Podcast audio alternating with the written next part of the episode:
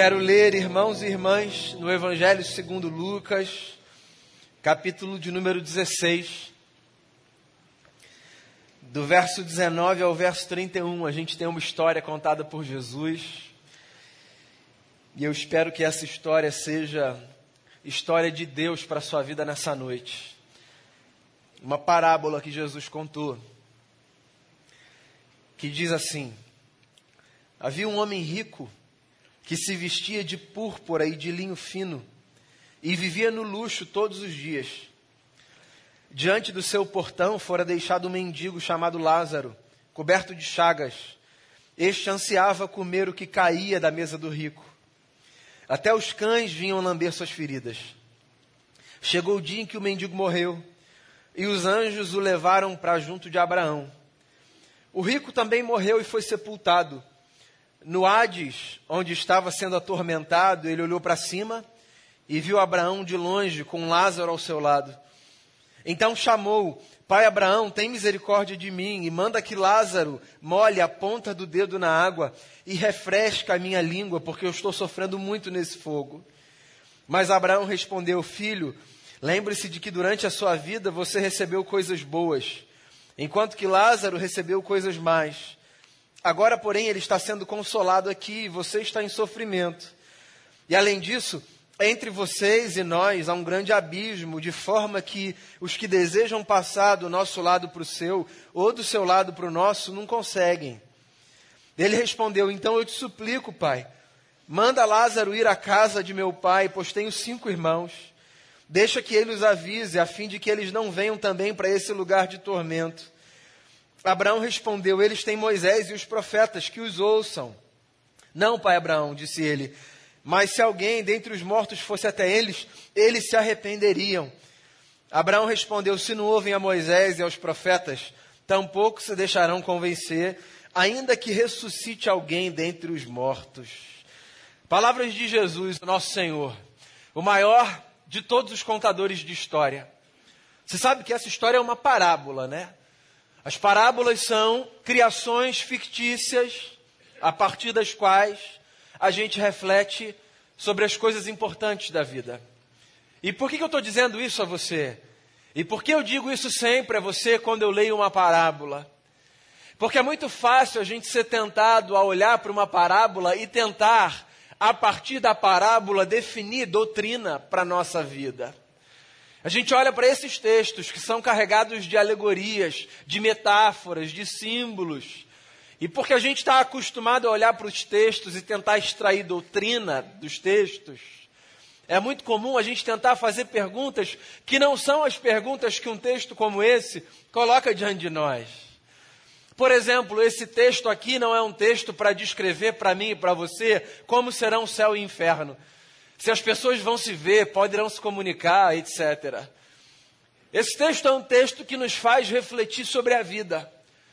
Mais especificamente, se eu tivesse que dizer a você, eu ousaria dizer que esse texto é um texto que nos faz repensar no verdadeiro valor da vida. A pergunta é essa: onde está o verdadeiro valor da vida? E para chamar a atenção, sabe, dos seus interlocutores acerca dessa pergunta essencial, Jesus conta uma história, que é uma história que por si só desconstrói todas as lógicas que acompanham as grandes histórias sobre o valor da vida. A começar pelo fato, por exemplo, de que essa história é a história de dois personagens, o rico e Lázaro. Isso por si só é muito incomum e subversivo. Porque eu não sei se você reparou, mas nessa história de dois personagens, um é identificado pelo nome e o outro não.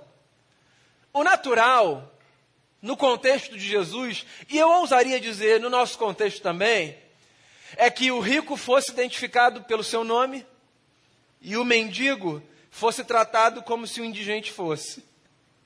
Porque é assim que o mundo organiza as suas leituras das pessoas. São mais importantes aquelas que têm mais. Elas merecem uma identificação mais específica, um nome gravado, uma lista VIP. Mas Jesus resolve contar essa história invertendo de imediato essa lógica. E ele diz que num determinado lugar havia um homem rico, cujo nome a gente desconhece. E havia um outro homem que fazia da calçada da casa desse homem rico o seu lugar de morada. Esse homem se chamava Lázaro. O rico, como o texto sugere, tinha tudo para si. Desfrutava de uma boa vida. O que, particularmente, eu não penso ser nenhum problema. Muito particularmente. Há quem demonize, sabe, a possibilidade de você construir uma vida melhor para si e para os seus. E eu tenho um pouco de dificuldade dessa leitura de vida, que demoniza, por exemplo, o avanço que se faz, a ambição que se tem. Eu acho que eu e você temos o direito de desejar sermos maiores, vivermos de forma melhor, possibilitarmos aos nossos mais do que nós já tivemos. Acho que esse lance de glamorizar a miséria como alternativa substituta a uma teologia de prosperidade é muito problemático. Não acho que o ápice da espiritualidade esteja numa espécie de vida que faz de um voto de pobreza, às vezes irresponsável, a sua glória, sabe? Eu acho que você deve acordar todos os dias desejando crescer, sonhando com isso. E não apenas pedindo a Deus que faça isso, mas correndo atrás sem perder o seu coração, sem perder a sua lucidez, sem perder o pé no chão, sem perder a capacidade de ser generoso, de partilhar, de abençoar. Queira crescer, queira avançar, queira galgar novos espaços. Mas cuidado nesses desejos, nessas vontades e nessas buscas. Porque nessa jornada é muito fácil que a gente passe a acreditar que a importância e a dignidade da nossa vida estão associadas àquilo que a gente conquistou e ao lugar onde a gente chegou. Esse texto me faz ter a sensação de que esse rico anônimo tinha se transformado num sujeito assim. Que tratava, por exemplo, o Lázaro, que não tinha a mesma possibilidade de vida que ele, como se fosse um cidadão de segunda categoria, um homem de menor importância. Alguém que não carregava em si a mesma dignidade porque vivia a partir de um outro lugar. E eu acho muito problemático quando a gente se propõe para a vida dessa forma. Primeiro, porque tem um negócio que todo mundo sabe: ninguém é melhor do que ninguém. E aquele ponto final da vida, que na verdade para a gente é um ponto e vírgula, sabe? Aquele ponto final da vida nos faz lembrar isso, certo? Que não importa a trajetória que você teve, todos vamos para o mesmo lugar.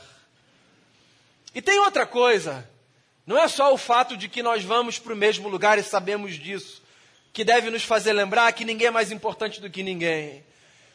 Também é importante que a gente se lembre que esse mundo dá voltas.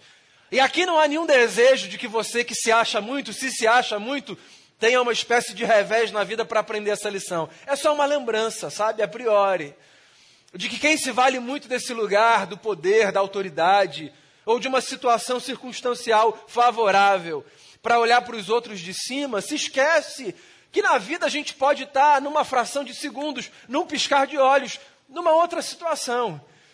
E se o que a gente construiu foi esse olhar de cima, que subjuga, que oprime, é possível que quase que como um retorno do universo, a gente receba as mesmas coisas.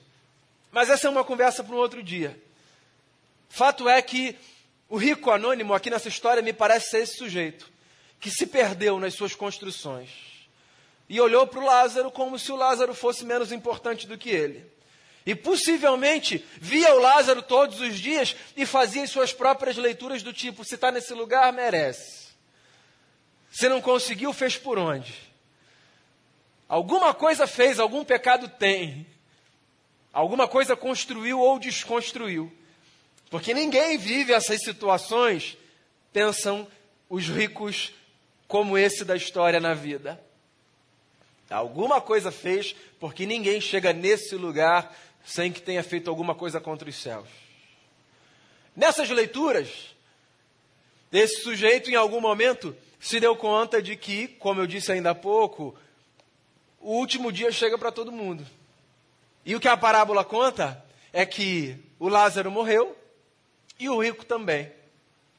E aí a história fica mais interessante, porque o rico descobre nessa história que ele e o Lázaro não estão no mesmo lugar. O que na leitura dele já devia ser o que ele imaginava. Passando, por exemplo, pela calçada da sua casa, todos os dias, olhando e às vezes dizendo lá no seu íntimo: Nós não iremos para o mesmo lugar. Algumas pessoas não poderão estar no mesmo lugar que eu. Sabe, essas leituras arrogantes e soberbas que a gente faz, de olhar para as histórias alheias e sem ter informação sobre o coração do outro, porque a gente não tem informação sobre o coração do outro. Fazer juízo precipitado. O Lázaro já devia imaginar, ou melhor, o rico já devia imaginar que ele e o Lázaro não estariam no mesmo lugar no futuro. O que ele não podia prever é que ele estaria no lugar que ele supôs que o Lázaro estivesse. E o Lázaro estaria no lugar que ele desejava estar. E aí então uma conversa começa a acontecer. Esse camarada lá desse lugar de tormenta, de dor, de aflição, de angústia, sabe essa representação do inferno, ele evoca a memória do pai Abraão. Não faça a doutrina do texto, é uma parábola.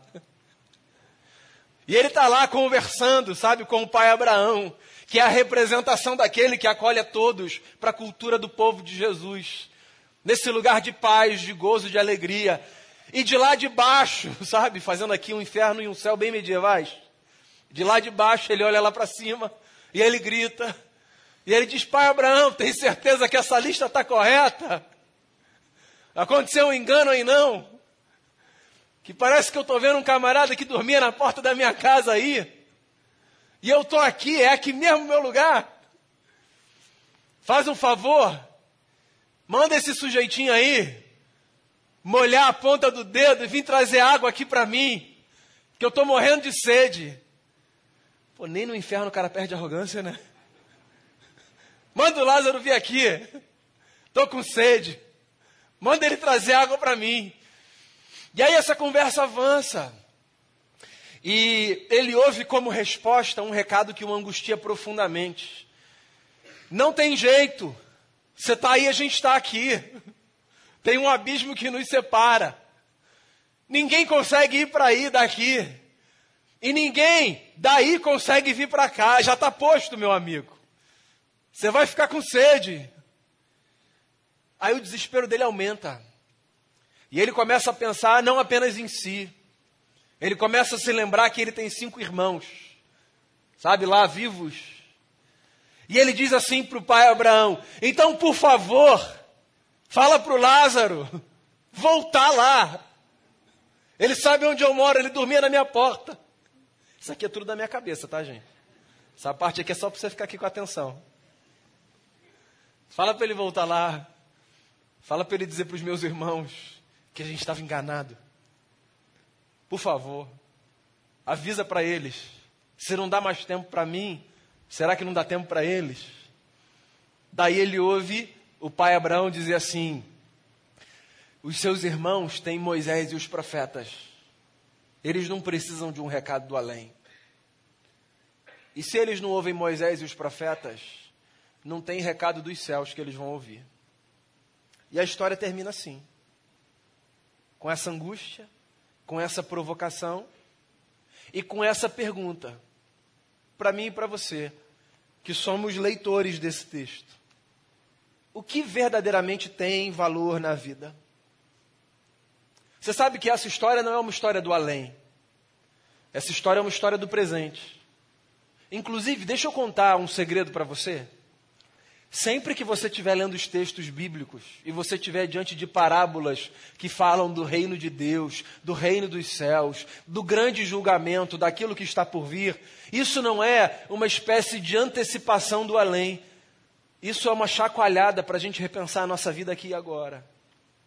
Essa história, por exemplo, me chacoalha particularmente de três formas. Eu acho que são três as lições mais importantes que ela traz para o meu coração. Primeira lição: esse texto me faz lembrar todos os dias que se tem alguma coisa diante da qual eu preciso ter muito cuidado, é a soberba do meu coração. A soberba do meu coração. Se existe um cuidado que eu preciso tomar nessa vida, Esse cuidado tem a ver com a pedra na qual o meu coração se transforma e que me faz tropeçar. Todas as vezes que, em lendo superficialmente a história, porque as nossas leituras da história são superficiais, eu faço juízos sobre as pessoas e eu coloco as pessoas num lugar inferior em relação a mim, ou também equivocadamente eu faço juízo acerca das pessoas e coloco as pessoas num lugar superior em relação a mim ou a outras pessoas. Cuidado com a soberba. Cuidado com esse coração que se deixa massagear por coisas que, por mais que sejam verdadeiras, são passageiras. Percebe isso?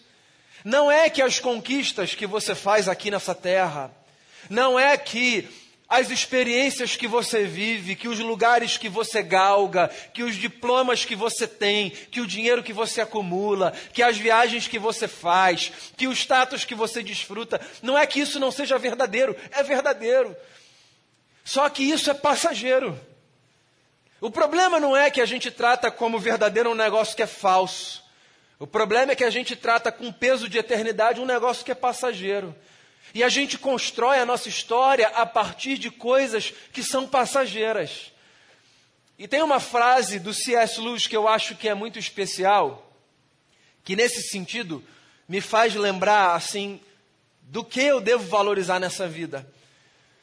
Num dos seus textos, o Lewis diz o seguinte: tudo aquilo que não é eterno é eternamente inútil. Isso não é para a gente desprezar as coisas que passam. Isso é só para a gente colocar as coisas nos seus devidos lugares, tá?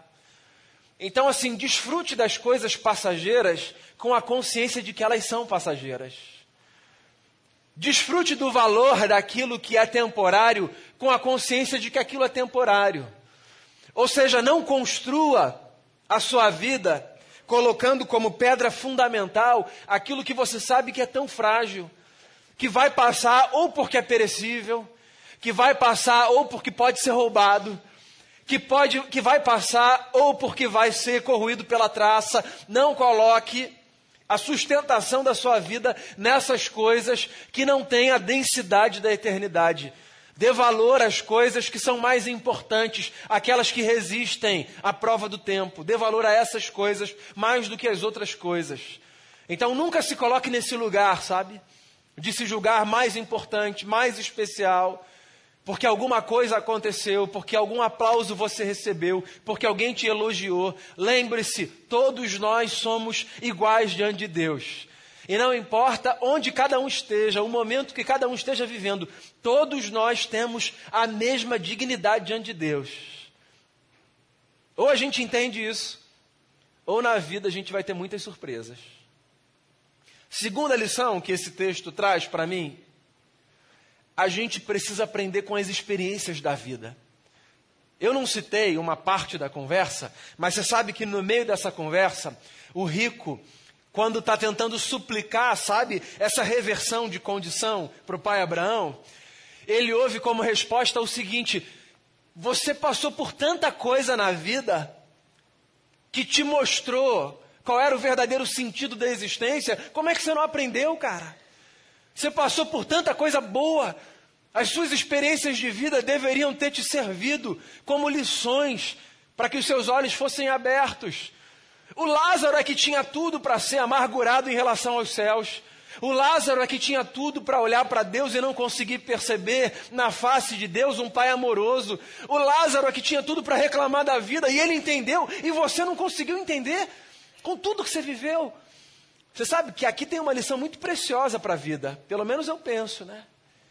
Não a de que necessariamente quem vive de uma determinada forma lerá uma coisa e quem vive de outra lerá outra coisa, não. A lição que eu tiro para mim aqui dessa experiência é de que a gente não pode passar na vida sem ter o um mínimo de atenção para perceber o que Deus está sinalizando dos céus para o meu coração e para o seu coração, sabe? Porque às vezes a sensação que eu tenho é que, em face dos nossos erros, a gente erra duas vezes: pelo erro que a gente cometeu e pelo erro de não tirar uma lição daquilo. E seja qual for a sua vida, seja a sua vida uma vida de muitas possibilidades e facilidades, seja a sua vida uma vida de luta e de muito sofrimento, De alguma forma, a gente precisa se fazer algumas perguntas que são importantes. Do tipo, o que, eu posso tirar disso daqui? Que, que eu posso aprender? Qual é a lição que eu tiro? Então tem que se fazer essa pergunta na vida. O que Deus pode estar me mostrando com isso daqui? Não é uma tentativa de ler as nuvens dos céus. É uma forma de tentar construir sabedoria na jornada. Então, sabedoria na jornada é um negócio que a gente adquire à medida que a gente se permite fazer perguntas. Existem alguns tipos de espiritualidade que são muito, na minha leitura pelo menos, problemáticos nesse sentido. Porque tem gente que aprendeu que ter fé é não fazer nenhuma pergunta para Deus. Pergunta nada para o Senhor. Deus sabe o que faz. Aí o sujeito passa por reveses, ou passa por experiências que às vezes são maravilhosas, e ele não faz absolutamente nenhuma pergunta para os céus. E por perguntas para os céus, eu não me refiro apenas àquelas que a gente faz a Deus, mas aquelas que a gente faz diante do espelho na nossa consciência. Por pergunta, eu me refiro a essa possibilidade da gente sair do lugar de onde a gente vê para tentar ver por outro ângulo. A gente precisa se mexer na vida, tentar enxergar por aqui, e aí a gente não conseguiu ver, a gente vem para esse outro lugar e tenta enxergar pelo outro lado, mas a gente precisa aprender a sair desse lugar que é confortável, de uma espécie de passividade, de aceitação. Inclusive, os evangelhos têm episódios assim, de Jesus instigando as pessoas, dizendo: peçam, batam na porta, busquem por sabedoria, conversem com Deus. A gente tem lá no livro de Gênesis uma história de um homem que diz assim: Eu não vou largar o Senhor enquanto o Senhor não me abençoar. Não é isso? Um sujeito que está brigando com Deus. E é engraçado porque a ideia de brigar com Deus tem tudo para cair no nosso colo como uma espécie de experiência a não ser reproduzida. Eu vou brigar com Deus, está louco? E aí está lá no Gênesis um camarada que é elogiado porque ele está brigando com Deus, não brigando nesse lugar da arrogância, mas brigando nesse lugar de uma alma inquieta, querendo entender, querendo discernir, querendo ouvir alguma resposta, querendo descobrir.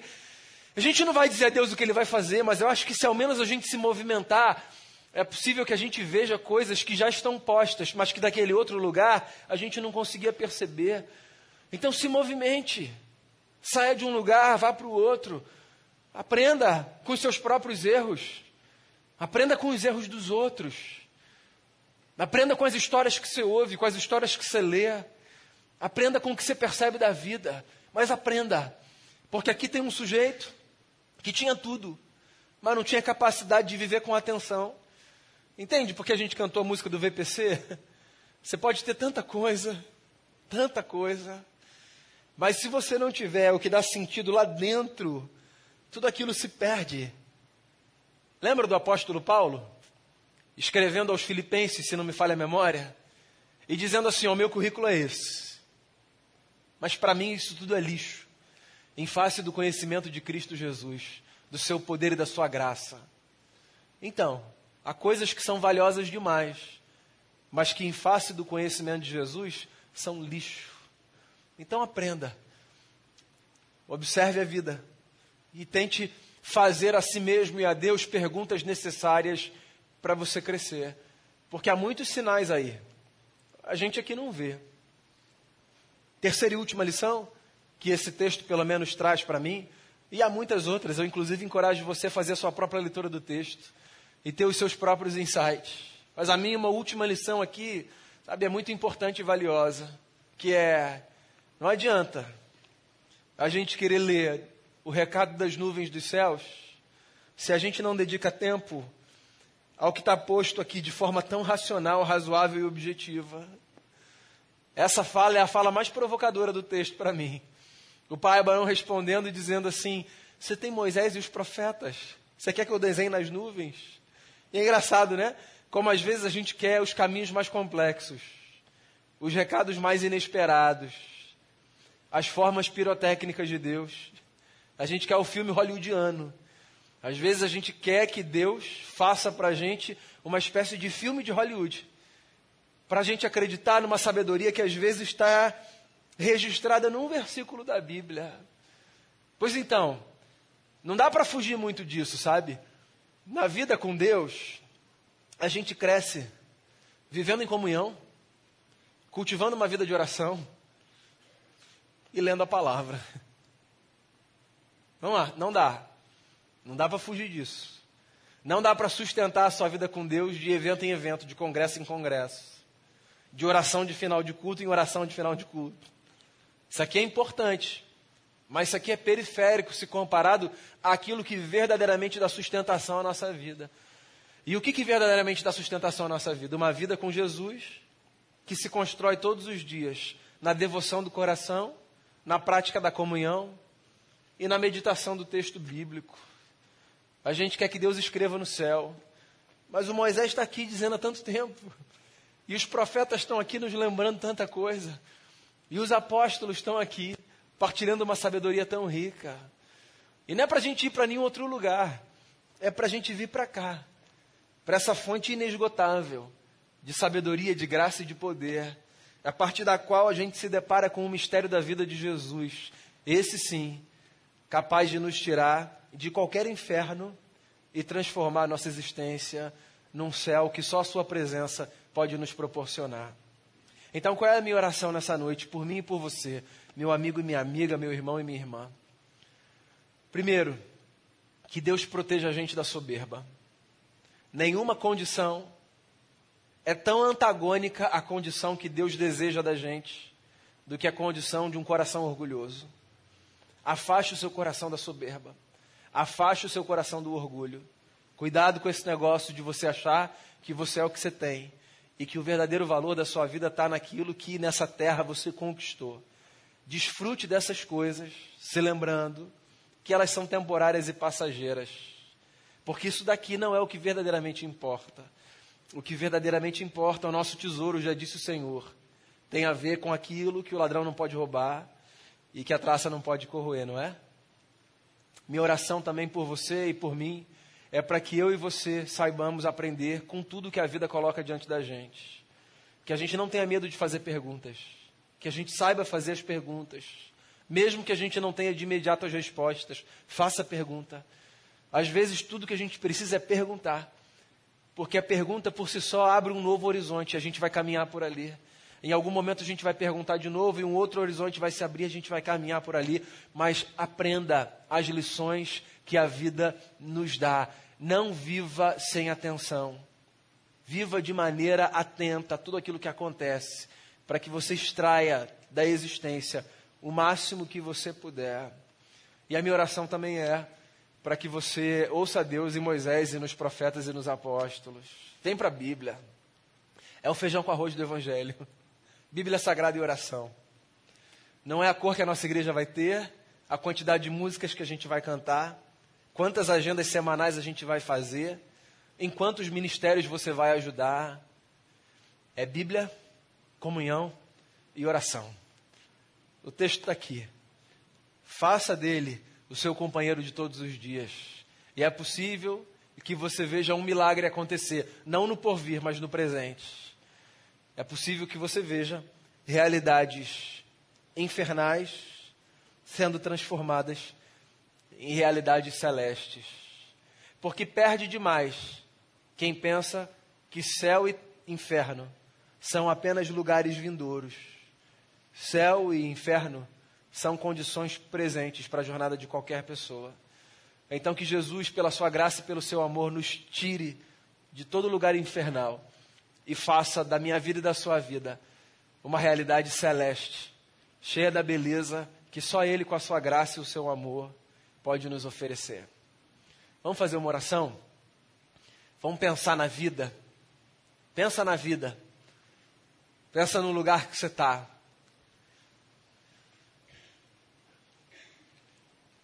Faça essa oração aí no seu lugar, sabe? Senhor Jesus, me ajude a cuidar do meu coração. Faça essa oração. Inclusive, esse é um conselho de sabedoria da Bíblia. Sobre tudo que tem de guardar, guarde o seu coração. Então, peça a Deus todos os dias para guardar o seu coração da vaidade, do orgulho e de tudo aquilo que distorce o nosso olhar acerca de quem a gente é e de quem o outro é. Também faça aí no seu lugar essa oração. Tem uma semana começando. Fale com o Pai assim, ó Pai, me ajude a perceber os teus sinais nessa semana. Jesus certa vez disse: Vocês conseguem identificar os sinais dos céus? Vocês sabem quando vem chuva? Vocês sabem de onde vêm as nuvens? E o reino de Deus vocês não conseguem discernir? Foi Jesus quem disse isso uma vez. Ou seja, vocês são peritos em discernir o que está aí, mas não conseguem ver o que está no coração. Então peça a Jesus para nessa semana ajudar você a perceber as coisas, para que você tire lições, para que você aprenda. Não tenha medo das perguntas que você pode fazer e deve fazer. Elas não depõem contra a sua fé, elas provavelmente farão você crescer na sua fé. Então faça as suas perguntas para Deus tranquilamente. E faça um favor a você mesmo. Leia sua Bíblia todos os dias. Faça isso por você Leia sua Bíblia todos os dias. Não como um peso religioso, não como uma obrigação religiosa, mas como um hábito de sabedoria que vai fazer você crescer e ver realidades infernais sendo transformadas em realidades celestes.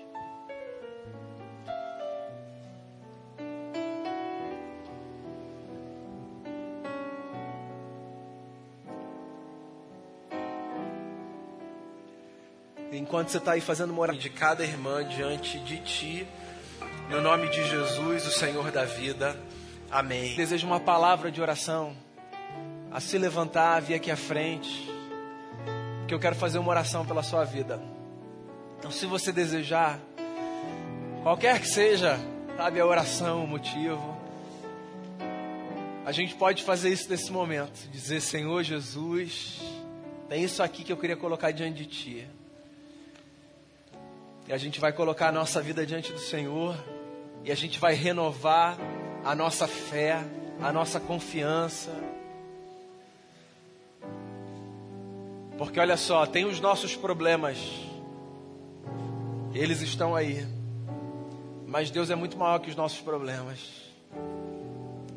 Tem as nuvens que deixam o céu escuro, às vezes assustador mas tem o fato de que, para além das nuvens, o sol não deixou de brilhar.